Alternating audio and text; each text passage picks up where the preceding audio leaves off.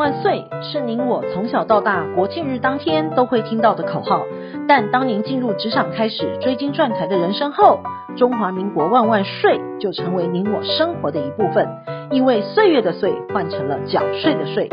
纳税是人民的义务，但节税是您我的权利。所以唯有正面对战，才有博胜的机会。聪明的您，就是要有强大的应税智商。每周二与五，Cindy 都会与您在空中一起练税功，也欢迎大家持续练功。想税的听众们，大家好，欢迎回到想税的单元。六千元，请问您入袋了吗？根据行政院长陈建仁表示，截至十日为止，全民普发六千元 ATM 领现开跑，已经有超过一千三百万人顺利领取。成功发放的比例五十五趴，迈过半数的门槛。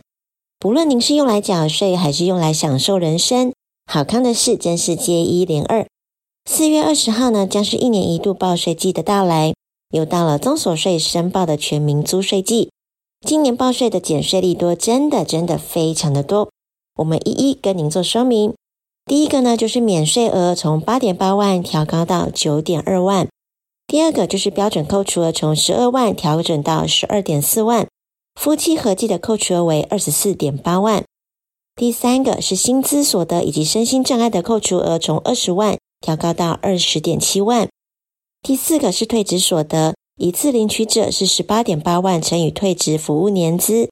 分期领取者呢是以全年领取额度减去八十一点四万后的余额为领取退职所得者。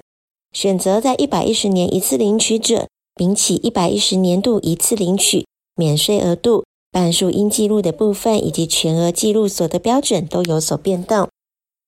第五个是基本生活费，从十九点二万小幅增加四千元到十九点六万，预估呢将会有两百三十万户受惠。如果是四口之家，抚养两名就读大学的子女，预估呢将可省下五千四到一万三千元的税金。将会有两百三十万户受惠。第六个呢，就是课税级距五趴的上限，从原本的五十四万调整到五十六万，也就是原本所得净额是五十五万到五十六万的纳税义务人，从原先适用十二趴的税率改为五趴。其他各级的级距都有所调整，达到全民减税的效果。根据今年的免税额及扣除额，以年薪四十二点三万以下的单身族都不用报税，但是要注意。若您是要退税，还是要进行申报？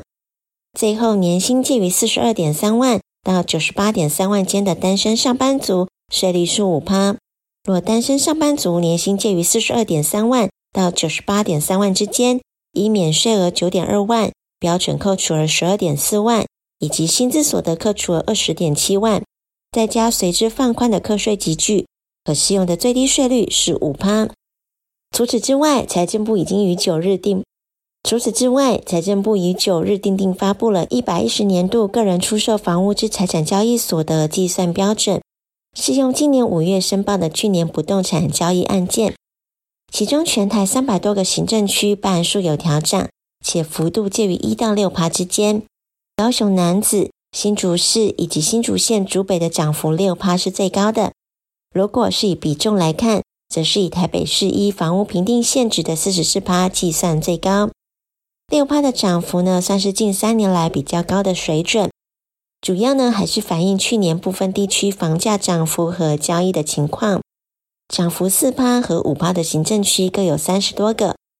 像是新北的三峡、万里、台南永康、安平、高雄三民、左营等等的，也有部分的行政区是太久没有调整。像是彰化二林、南投埔里，而房地合一税实行之后，处分在一百零五年以前取得的房屋，还是可以用旧制来做申报。原则上呢，出售年度应该准备实际买卖的相关资料进行申报，但基于购置年份已久，无保存原始的买屋资料，就可以采用财产交易所得标准，以房屋出售的金额乘以所得标准计算之。最后特别提醒了，今年增所税的申报将不再展延到六月底，截止日就是到五月，所以大家要把握好时间申报。逾期申报是会罚滞纳金、利息，还有加罚税额，所以千万不要轻忽了。下周我们还有其他想税文章与您做分享，本周的想税专题，谢谢您的收听，我们下周空中见。